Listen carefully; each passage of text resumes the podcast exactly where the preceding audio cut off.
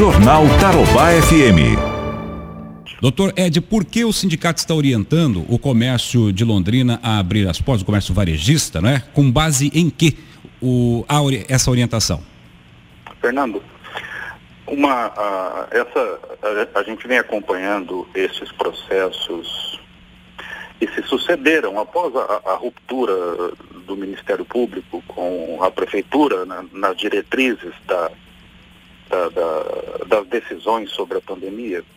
E esta última, esta decisão é, proferida pelo Tribunal de Justiça, ela anula os decretos que estavam em vigência.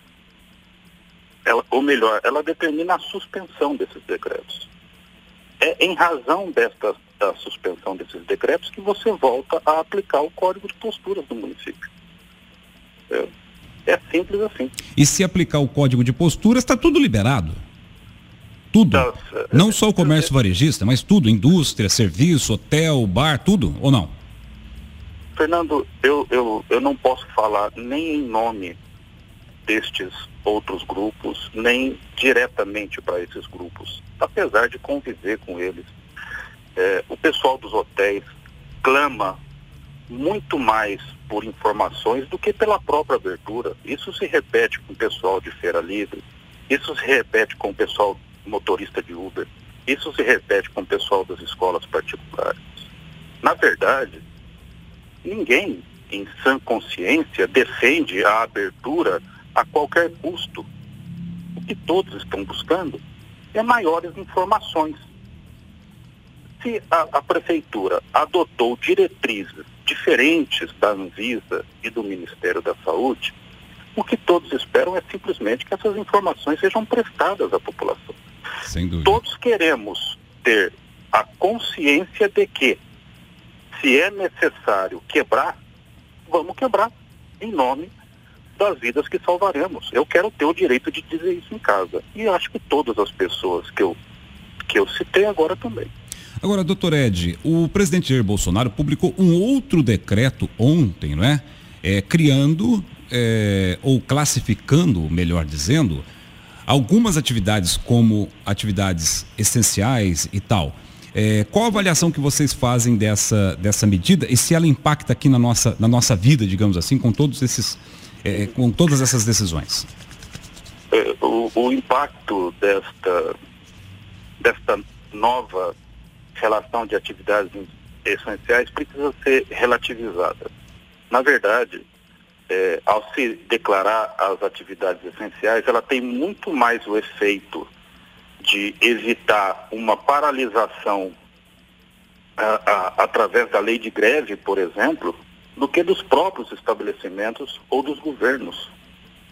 Em nenhum momento a, a, Anvisa, que atua independentemente sequer da autorização do presidente da República. Nem o presidente tem ascendência sobre a Anvisa. A Anvisa em nenhum momento determinou o fechamento do comércio.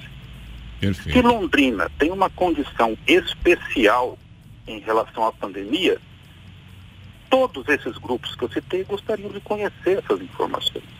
Na verdade, temos a impressão de que é, é a falta de informações que está gerando toda essa divisão na, na sociedade de Londrina, mas certamente todos os atores, todas as pessoas que estão ligadas diretamente a essas decisões querem o bem da população. Sem dúvida. O que o Cincoval está fazendo é trazer uma visão dele a respeito deste evento.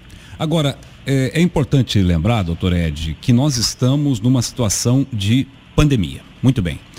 É, a situação de pandemia fez com que o Ministério Público fosse lá no Judiciário e dissesse: olha, é, Londrina está decretando a abertura parcial do comércio, da indústria e tal, mas será que tem EPI? Será que tem UTI suficiente? Será que tem leito? Não temos testes? Tem um estudo aqui do Imperial College, etc, etc, etc. Aí o juiz aqui negou. Quando foi para o Tribunal de Justiça e a desembargadora decidiu, ela não trata, a desembargadora não trata de questões epidemiológicas. Ela trata de questões relacionadas à discricionalidade de quem manda. O senhor me corrija se eu estiver errado, por favor. É, então, no, na medida em que o, o, o, comércio, se ele voltar às 8 horas da manhã, não pode dar um conflito aí de gente circulando, com gente circulando da indústria, com gente circulando é, do, do, de outros setores e, e, causar aí um problema de, de, aglomeração e tudo mais? Não há essa preocupação? Não, Fernando. É, nós já observamos que nós temos uma população que tem atendido às diretrizes dos governos, tanto municipal quanto federal. É, eu tive a oportunidade de ir ao centro de Londrina, eu não vi ninguém sem máscara.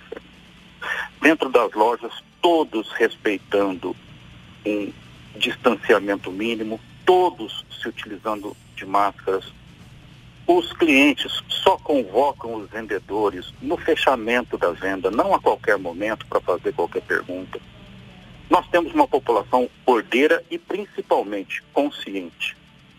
É, acho que essa população está apta, está preparada para receber informações mais claras, mais verdadeiras do que o que vem recebendo. Sem dúvida. Doutor Ed, há um risco de algum comerciante abrir agora de manhã, abrir a, a sua loja e levar alguma multa? Tem previsão de multa em, em, alguma dessas decisões que foram dadas aí, caso o comerciante abra? E qual seria uma sustentação é, da defesa desses comerciantes por parte da, da, do jurídico do Sincoval, caso isso, isso, ocorra, caso haja alguma notificação?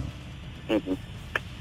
Fernando, o, o, eu, eu acredito que é improvável a autuação dos comerciantes nesse momento. Porém, caso isso ocorra, Londrina conta com excelentes profissionais para tratar desse assunto, para defender o comerciante que, neste momento, no momento de tragédia financeira, seria o fim do mundo ainda se impor multas financeiras ao combalido comércio varejista de Londrina. Isso seria uma tragédia. Porém, caso se decida impor multas aos comerciantes, Londrina tem diversos profissionais habilitados a representar os comerciantes eh, e elaborar suas defesas perante o órgão que impuser essas multas. Perfeito. O Sincoval também disponibiliza a, a assessoria jurídica para isso.